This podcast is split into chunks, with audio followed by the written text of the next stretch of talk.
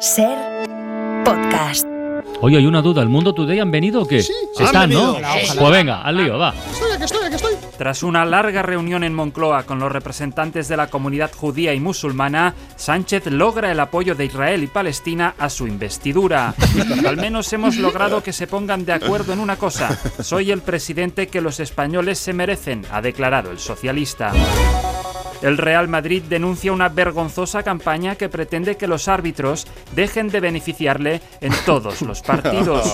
En el último encuentro, el equipo blanco sufrió que le anulasen un gol en fuera de juego y que no le pitasen un penalti que no era.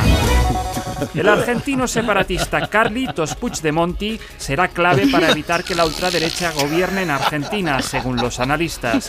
Por su parte, Feijoni sigue reclamando que ha ganado los comicios. El 80% de los empleados están en contra de que su empresa les espíe, según revelan sus conversaciones privadas. Por eso yo no uso el WhatsApp, dice Carlos Francino en sus SMS privados. Expertos confirman que si se escucha el último disco de los Rolling Stones del revés, se les oye tomar la medicación. Si se presta atención, también se les oye gemir cada vez que se levantan del sillón. Mañana será noviembre porque una señora ha arrancado por error varias hojas del calendario.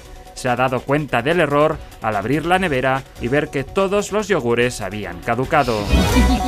Y acabamos con una última hora sobre Renfe. Cancelan un tren Madrid-Barcelona por un chiste homófobo que hizo en 2011. Para no perderte ningún episodio, síguenos en la aplicación o la web de la Ser, Podium Podcast o tu plataforma de audio favorita.